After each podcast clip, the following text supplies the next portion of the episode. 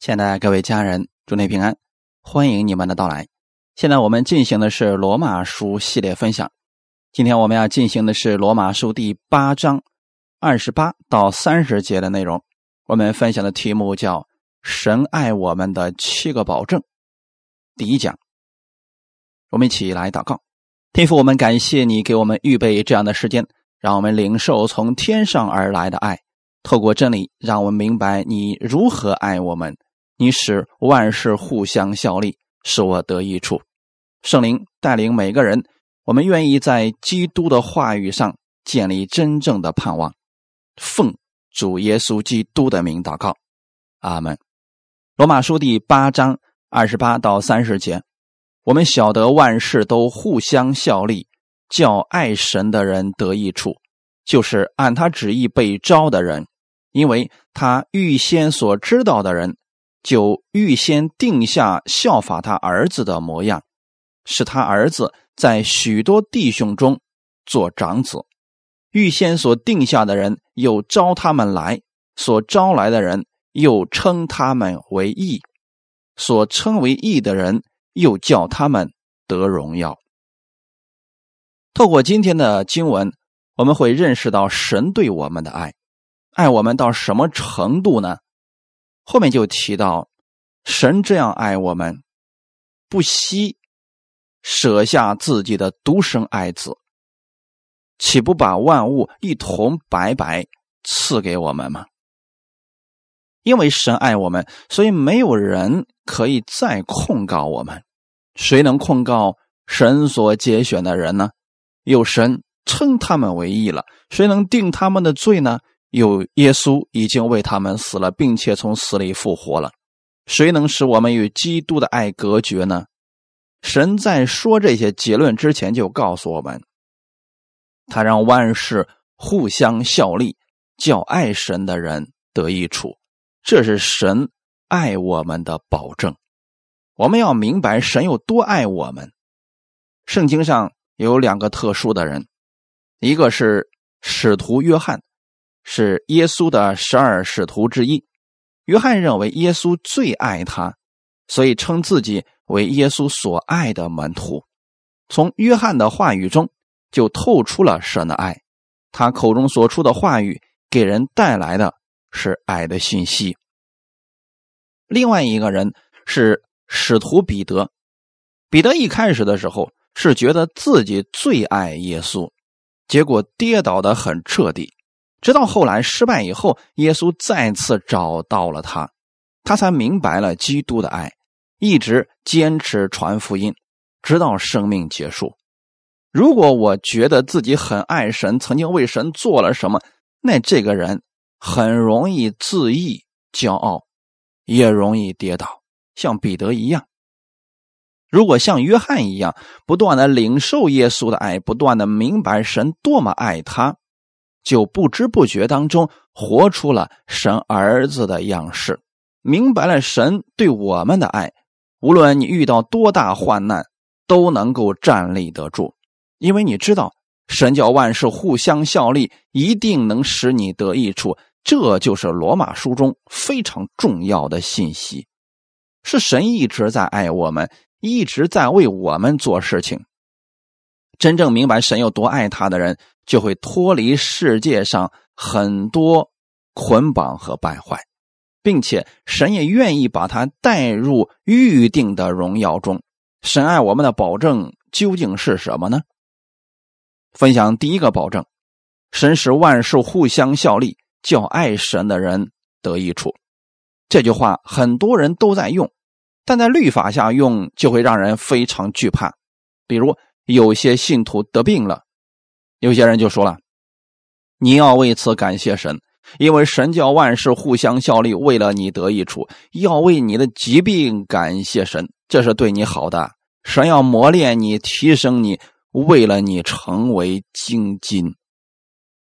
疾病不是神给我们的，亲爱的家人们，这不是让我们得福的条件。如何正确理解这句话的意思呢？万事。”确实包括世界上所发生的所有事情，好事也罢，坏事也算在其中。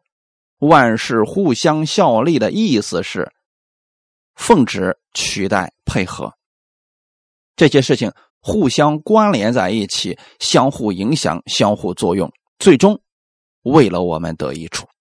疾病不是从神来的，但是在疾病当中呼求神，经历了他的医治，这会使我们看到神给我们的益处。有些人是在经历过疾病得医治之后，才知道健康的重要性，这对我们是有益处的，但绝对不能说疾病是与我们有益的。在疾病中，我们看到了神的爱，神的拯救，这对我们是有益处的。你能发现其中的区别吗？魔鬼的工作是要拆毁，神的工作是要建立；魔鬼的工作是要毁坏，神却是要赐福。神的能力更大，这才叫做真正的万事互相效力。我们明白这一切的时候，就知道不会在坏事来临的时候埋怨神或者自责内疚，因为知道神能救我们脱离各样的凶恶。神使万事互相效力，叫爱神的人得益处。不是说神让万事互相效力，叫信的人都得益处，而是叫爱神的人得益处。希腊文中“爱神的人”，神叫万事互相效力，最终使他得益处。该如何理解这句话语呢？什么样的人是爱神的人呢？那些为主献上的人吗？愿意为主摆上的人吗？这是爱神的人吗？不是。这句话是指愿意把自己交给神，愿意让神管他的事情，这就是爱神的人。从创世纪开始到今天为止，神都给了人们自由选择的意志，神让人们自己生活在凡事中依靠神，这是神给我们的自由，是神按照自己的形象和样式造的我们，圣灵在我们里面。圣灵是自由的灵，不是辖制你。当你愿意依靠他，神就会负你的责任。人类的第一对夫妻亚当和夏娃，他们选择吃分别善恶树上的果子时，没有先问神，而是按照自己的判断来，最后失败了。就算信耶稣的人，如果生活当中不依靠神，仍然不能得益处；如果依靠自己，还可能会失败。失败不会给我们带来益处，但是在失败当中学会依靠神，你就得着益处了。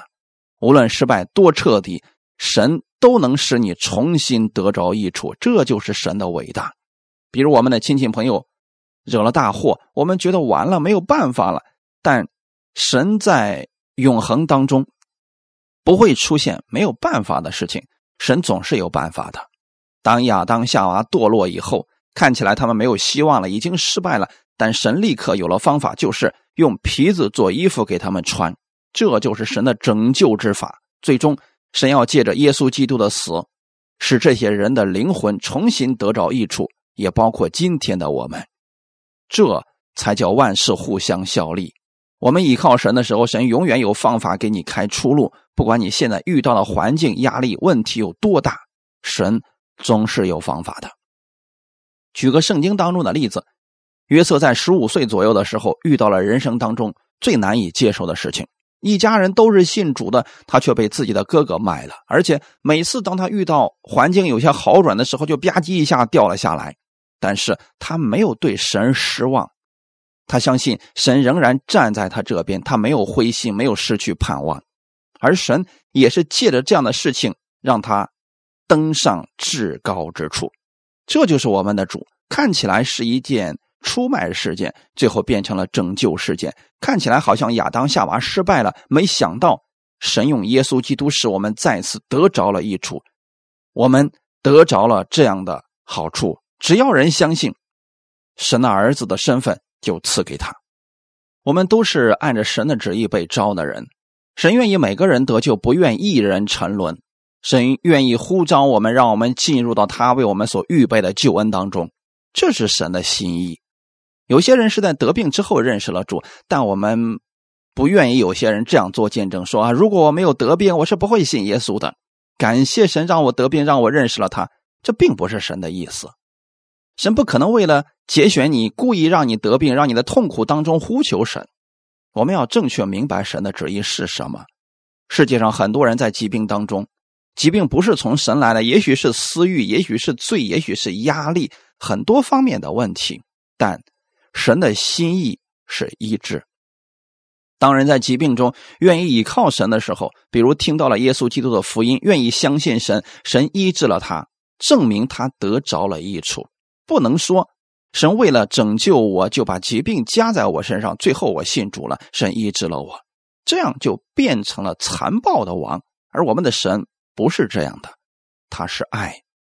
罗马书第八章里边，神告诉我们，他有多么的爱我们，为了我们得益处，将自己独生的爱子赐下来，万事互相效力，叫爱神的人得益处。我们被拯救是神的旨意，我们被呼召能脱离律法和死亡，脱离罪，这也是神的旨意。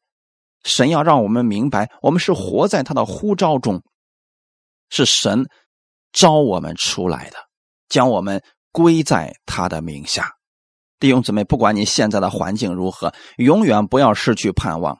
神是爱你的神，你要做的就是多多认识神的爱。当你明白神有多爱你的时候，很多情况就会发生改变。你首先会从心里得着安息。神愿意并且有能力改变现在的你，因为他让万事互相效力，叫爱神的人得益处。我们刚才特别提到，虽然魔鬼总是想毁坏。总是想偷去你现在所拥有的，但是神要再次偿还给你，再次加给你的比原来的要更多更好。神的能力总是大过魔鬼的能力。魔鬼知道以后要来一位弥赛亚，是一位女人的后裔，要伤他的头，所以他千方百计要找出女人的后裔，杀死他。当他最后知道了耶稣就是那位弥赛亚，魔鬼想尽一切方法。通过耶稣身边的人，通过跟随耶稣、高举律法的人，最终把耶稣杀死了。魔鬼以为自己得胜了，没想到神叫万事互相效力，叫爱神的人得益处。魔鬼以为自己的胜利，但神就是透过耶稣的死，使我们得着益处。我们看到魔鬼还是差一大截，看起来他好像得胜了，但实际上他所做的一切也在神的互相效力当中。神正是要透过他儿子的死，使我们得着生命，使我们的生命不再归于虚空，使我们得着他永远的生命。神要扭转你现在的环境，当你胜过现在的环境时，你就能安慰跟你有相同经历的人。你告诉他们不要担心，不要害怕，因为我也曾经历过。神帮助我走过了，真的是万事互相效力，叫爱神的人得益处，这是第一个保证。第二个保证是，神按他的旨意来招我们。神定义要为信徒成就他的旨意，我们的焦点一直在神那里，一直都是神在做事情。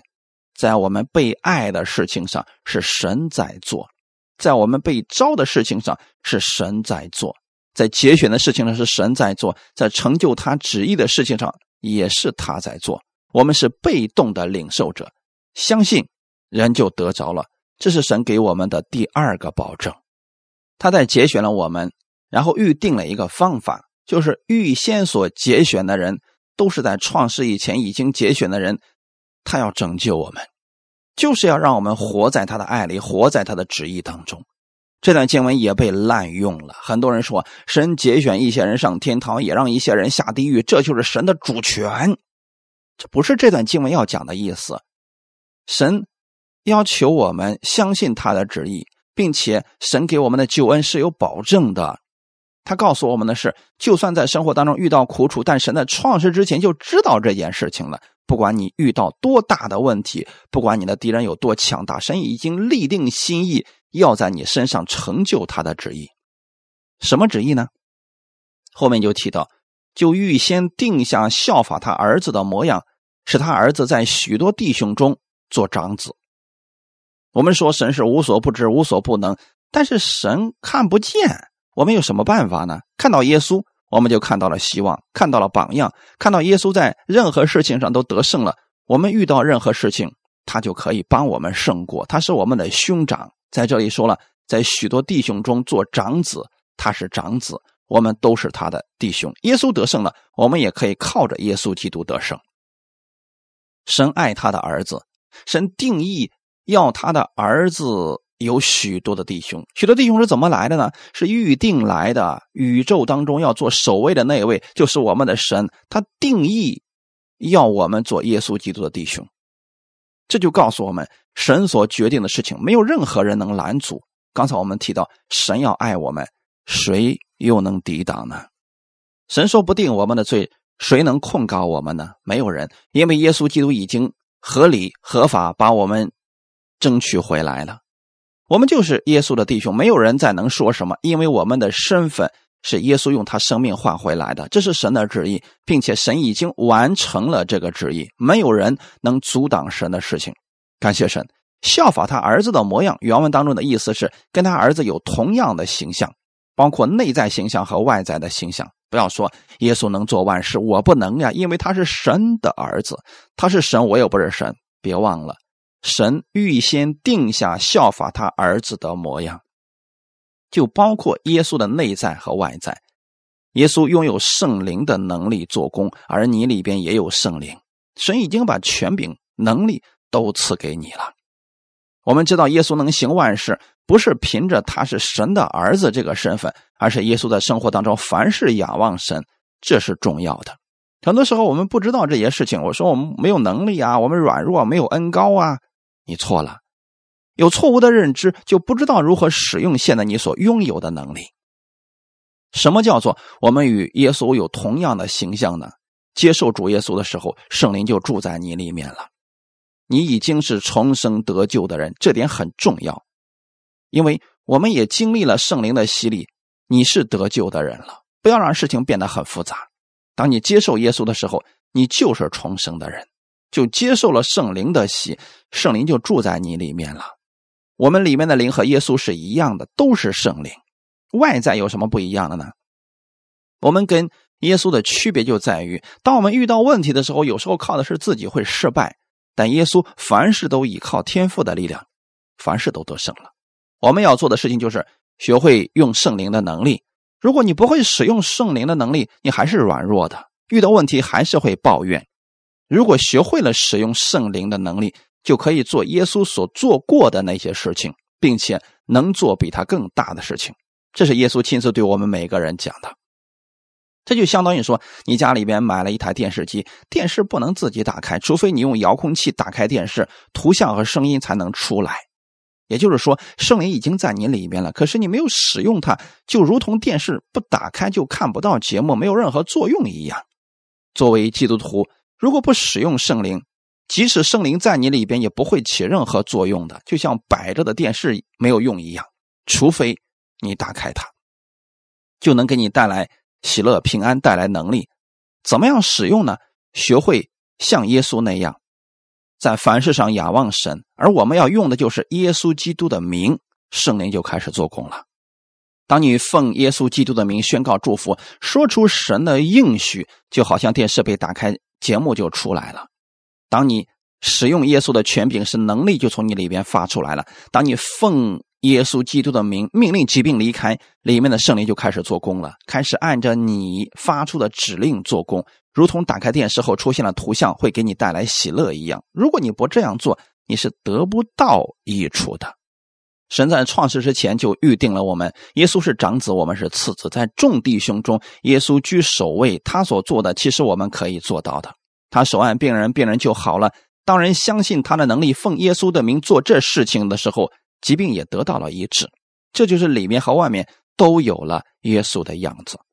千万不要小看了你里边圣灵的能力。很多人不了解这一点，不知道自己已经拥有与耶稣相同的样式。有任何问题，只会找他的牧师；有疾病的时候，就会一个牧师一个牧师的找。问你是不是有恩高的牧师啊？你是不是有疫病的恩赐的牧师啊？或者你去找某个大师、某个有名的传道人祷告，他不知道神已经把权柄给他了，能力就在神的话语当中。如果人知道了这一点，就可以自己向神祷告，神一定会垂听他的祷告，因为我们里面的圣灵都是一样的。只是某个传道人他知道如何使用圣灵，而你不知道。当那个话语被解开以后，你也拥有相同的能力和权柄。神从来没有说过：“你们去吧，我会把权柄给你们的牧师，你们去找牧师吧。”我会把医病的能力赐给传道人，凡是信他的人都有神迹奇事随着手按病人，病人就好了。马可福音十六章十七到十八节，信的人必有神迹随着他们，就是奉我的名赶鬼，说新方言，手能拿蛇，若喝了什么毒物，也必不受害。手按病人，病人就必好了。当我们知道这是神的旨意时，并且神愿意让信他的人都有这样的能力，你就有信心了。要启动你里边圣灵的大能，也许只是叹息的祷告，一句宣告的祷告，你发现疾病没有了。当我们明白神的话语是这样使用时，你就有了信心，你就喜乐了，不再被环境所辖制，因为你能胜过去了。感谢主，这不是因为我们的行为够好，没有人能够赚得耶稣基督的形象和生命，是在你相信耶稣的时候，神就赐给你了。我们接受耶稣的时候。神的性情已经有了，这是彼得后书第一章四节的内容。我们已经得着神儿子的名分，耶稣是长子，我们是次子，没有什么区别，只是先后次序不一样。我们在神面前都是毫无瑕疵，已经成为圣洁了。现在我们要依靠圣灵的能力，你也可以活出在地如同在天的生活。不管你现在遇到什么样的事情而挣扎，当你知道神美好的旨意。神给你的爱是有保证的，你会说：“主，我谢谢你，你是如此爱我，是你把这能力宝藏放在我这瓦器里，我可以使用你的话语过不一样的生活。”预定希腊文的意思是已经风化好的，已经与某物件分开的，是非常美妙的图画。就是神在你接受他为救主的时候，你里边已经拥有了基督的样式，就。拥有了基督的身份和权柄以及能力，虽然我们在世上还会犯罪，面对一些事情仍然会挣扎和痛苦，甚至会跌倒失败，但我们知道自己是神的儿女，可以在环境当中仰望神，会重新站起来。看见了耶稣，我们就看到了信心，就有了力量。弟兄姐妹，当你灰心时，仰望耶稣吧，耶稣从不灰心。耶稣能帮助你，并且能带领你。有三个步骤是神要让我们明白的事情，对我们非常好的。第一步，神预定下来的人又招他们来。很多人在这个事情上看法不一样，说神注定让一些人进天国，让一些人下地狱，所以我压根就不是进天国的命，不用努力啦，努力也白搭。神就没节选我啊！如果是这样，神就不公平、不公义了。神给每个人都有得救的机会，但不是每个人都愿意相信神。这就是我们人的自由意志了。神给每个人预备了救恩，只要人愿意，都可以得着。选择权在人的手中。预先所定下的人，是指神给每个人都预备了救恩，包括卖主的加略人犹大。耶稣确实呼召了加利人犹大，但是他跟随耶稣不代表他相信耶稣是救主。就像我们传福音，期望世上有更多的人能明白耶稣基督的福音。很多人出于面子的缘故或者其他原因跟着我们来教会了，但是不是来教会的人都会得救。有些人来了，并没有相信神给他机会，派人一次次给他们传福音。有些人说：“我知道了，别说了。”神也招了他们来，但他们却不相信。对于那些相信的人，神说：“我赐给你一人的身份。”神把心意摆明了，我们尽自己的力量把福音告诉世人，让世人知道神的旨意。如果他们愿意来，就得着这样的福分了。他们愿意被神所爱，就得着神的爱了。他们就能从罪恶、从世界当中得着拯救，脱离痛苦，脱离挣扎，脱离所有的罪和死亡的辖制。这是神的旨意。神希望我们过得胜的生活，脱离死亡和罪恶，所以他来呼召我们，预定我们。圣灵也在人的心里做工。有些人听到了教会的诗歌，感动了会哭，是因为圣灵感动他了。我们面对神的呼召，可以选择回应，也可以选择不回应。不管如何，神还是在招我们，他愿意我们知道他的心意。不知道今天听到的你有没有接受耶稣？如果还没有接受，在你听到这样的信息以后，期望你能接受耶稣，成为你的救主。耶稣来不是要给你更多的律法，而是要把他的爱给你，让耶稣来帮助你。耶稣会给你带来的永远是喜乐，是盼望。你接受他，没有任何损失，反而你会得着许多奇妙恩典。我们的神一直在呼召信徒。启示录三章二十节，看到我站在门口叩门，若有人听见我声音就开门的，我要进到他那里，我与他，他与我一同坐席。如果你还没有接受耶稣，其实耶稣一直在外面敲你的心门。他叩门时，你若愿意，就把你的心门打开，把耶稣接到你心里。你说：“主耶稣，我愿意让你成为我的救主。我相信你在十字架上为我的罪死了，三天后从死里复活了。现在求圣灵进入我的心里，掌管我的人生。奉主耶稣的名祷告，阿门。”当你如此相信的时候，耶稣就进到你心里。从此以后，你拥有了耶稣的生命能力。这是神招我们的一个方式。他一直在敲你的心门，一直在呼召你。只要你愿意接受他，他就进入到你的心里。只要你自愿打开心门，这才可以。神绝不强行闯进你的心里，不会破门而入，那是邪灵的工作，绝对不是圣灵的工作。他愿意我们甘心乐意的接受他。第二步。所招来的人又称他们为义。你愿意打开心门接受耶稣的时候，你相信他的血已经赦免了你所有的罪，神就称你为义人。你是被称义的人，无论你怎么样，你已经被神称为义人了，这个身份不会再改变了。这就是神给你的保证，世人无法定义你的生命，神称你为义人，你就得救了。无论你感觉如何，你还是艺人；无论你行为如何，你还是艺人。耶稣基督是我们永远的保证。当你接受耶稣时，他的血就洗净了你一切的罪，你就被称义了，你是神的儿女了。不要让魔鬼再欺骗你说，你今天是艺人，明天不一定是你犯罪的时候就不是了，认罪的时候又是了，这是魔鬼的谎言。神的话语不会随便更改的。有人说，那我犯罪了怎么办呢？你要重新回到耶稣面前，说：“主耶稣，你赐给我力量，让我胜过我生活当中的坏习惯。我愿意过荣耀你的生活，请帮助我。”我们需要重新调整焦点到耶稣面前，而不是说：“主啊，我真是太邪恶了，我又做了什么样的事情？”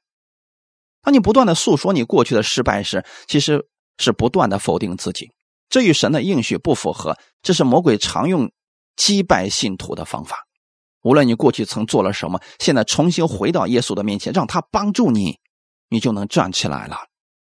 格林多前书六章十一节，你们中间也有人从前是这样，但如今你们奉主耶稣基督的名，并借着我们神的灵，已经洗净、成圣、成义了。这都是完成的，你已经被洗净了，已经成圣了，已经成义了。意思是已经完成了。不需要你再努力洗净自己，不是努力成圣，不是努力成义，这件事情已经完成了。有人说，《约翰一书》里边不是说，我们若认自己的罪，神是公义的，必会洗净我们一切的不义。其实答案就在第二章里。第一章不是对我们讲的，而是对诺斯底主义异端讲的。第二章才是对信徒讲的。《约翰一书》二章一到二节，我晓得们呢，我将这些话写给你们，是叫你们不犯罪。若有人犯罪，在父那里，我们有一位中保，就是那义者耶稣基督。他为我们的罪做了挽回祭，不单是为我们的罪，也是为普天下人的罪。阿门。神希望你们不犯罪，但谁能一生不犯罪呢？使徒约翰亲自告诉我们，信徒犯罪了该怎么办？当你犯罪的时候，很多人说认罪，彻底的认罪就能胜过罪。如此说法，圣经上并没有。约翰不是这样说的，他说：“若有人犯罪，在父那里，我们有一位中保，就是那义者耶稣基督，他为我们的罪做了挽回祭。你犯罪了，要重新认识耶稣，他是你的挽回祭，是你的中保，是义者耶稣基督，他已经担当你的罪。你明白这些，就不会故意犯罪，就有力量胜过罪。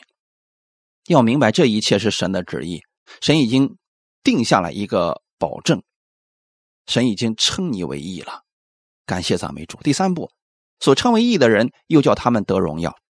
神让万事互相效力，叫爱神的人得益处。他预先定了我们，又招了我们，使我们被称为义了，还要让我们得荣耀。神要是信徒得荣耀，用的是过去时表达的。神要让你得荣耀，已经成为一个完成的事实了。你不是活在罪恶当中，你是活在神的荣耀当当中的。你已经在神的荣耀中了。除非你不知道这些，你就会随意生活，就像我们上个周周日里边讲到的一篇。如果你身上穿着洁白的衣服，很贵的一套，你再累，你不会一屁股坐在地上，因为你知道这衣服漂亮，也很贵，很干净。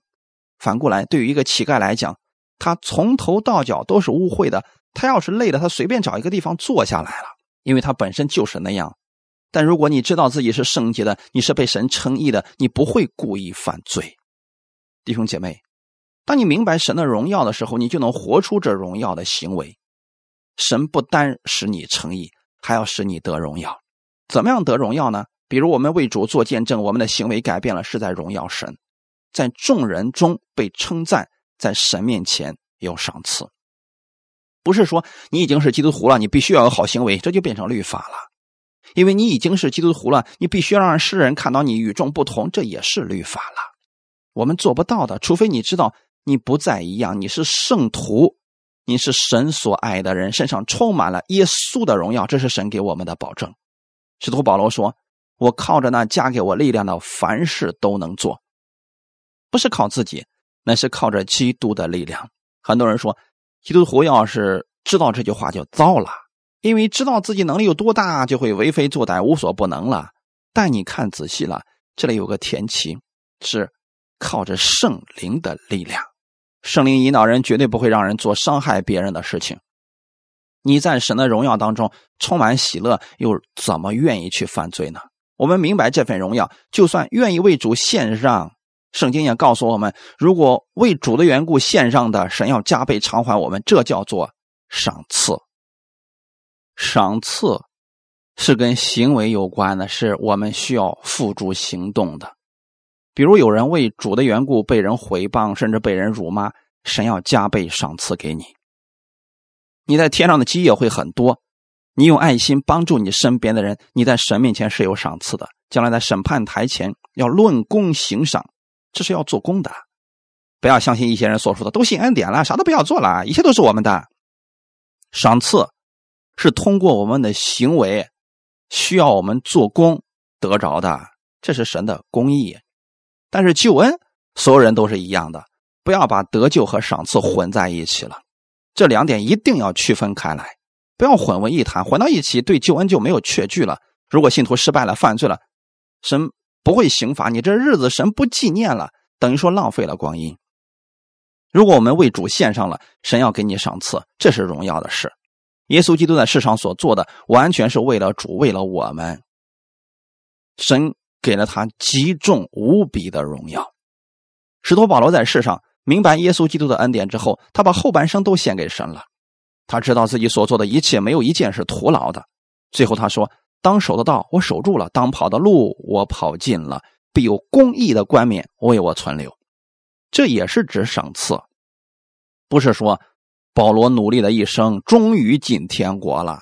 他早知道自己是神家里的人了，他明白那是神要给他的荣耀赏赐。神也给我们这样的应许了。你为主所做的，也许世人不理解，但神知道。神给你有赏赐，神给你有荣耀的。你现在已经在神的荣耀当中可以做事情了，所以你所做的事情才是荣耀神的。三十二节。神既不爱惜自己的儿子，为我们众人舍了，岂不也把万物和他一同白白的赐给我们吗？难道神不爱自己的儿子吗？非常爱，神爱他的儿子，却把他的儿子给了我们，证明神同样爱我们。万物是指你所需要的一切，这一切是附属品，神要白白赐给你的。